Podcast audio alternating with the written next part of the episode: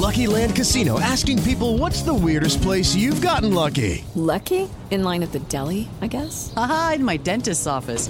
More than once, actually. Do I have to say? Yes, you do. In the car before my kids' PTA meeting. Really? Yes. Excuse me, what's the weirdest place you've gotten lucky? I never win and tell. Well, there you have it. You can get lucky anywhere playing at LuckyLandSlots.com. Play for free right now. Are you feeling lucky? No purchase necessary. Void where prohibited by law. 18 plus. Terms and conditions apply. See website for details. Recibe todo el panorama informativo en podcast con Alejandro Villalbazo e Iñaki Manero. Un servicio de Asir Noticias. Ocurre en Tabasco, en Macuspana, le suena a la tierra. Oh, sí, por ahí ligeramente sí. Tengo Bueno, resulta que en Macuspana, 350 niños de la primaria José Narciso Rovirosa están tomando clases ah, en la calle, con lo que significa para un niño estar tomando clases en la calle en, eh, en Tabasco, allá en Macuspana. El calor, el, El calor. sol, hijo. Nada más. Ahora, ¿por qué los chamacos se salieron a la calle a tomar clases? Porque están así exigiéndole a las autoridades que les reconstruyan su primaria. Vamos a escuchar a Juliana Narváez. Ella es madre de familia. Dice, es que no hay escuela digna. Escuchamos. Presupuesto hay, dinero hay, ¿por qué no vemos resultados?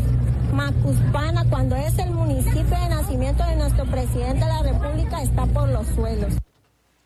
Eh, sí, por los suelos y por eso los niños tomaron las calles para ahí tomar clases.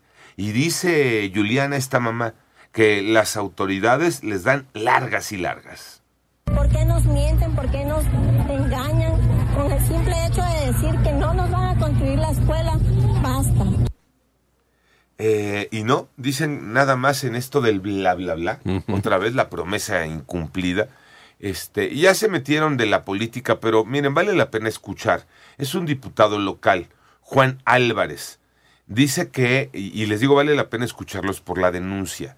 Tutores y maestros han mandado 61 oficios al gobierno de Tabasco, al gobierno estatal, y a la Secretaría de Educación para exponer la situación. 61 oficios. ¿Y luego qué ha pasado?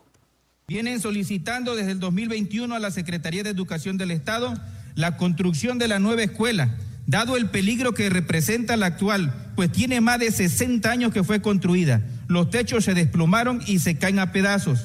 Ese es el punto. Que la escuela se está cayendo a pedazos y nadie ha escuchado a estos niños que hoy toman las calles para protestar. Pero ¿qué tal le metieron dinerito para las canchas de béisbol allá mismo en Macuspana? ¿Se acuerdan? Sí. Que salió el dato que le habían invertido más de 400 millones de pesos para la construcción de estadios de béisbol hace dos, tres años en Macuspana. Sí. Bueno, pues hay una escuela primaria que se está cayendo a pedazos y a los niños nadie los escucha. Panorama informativo.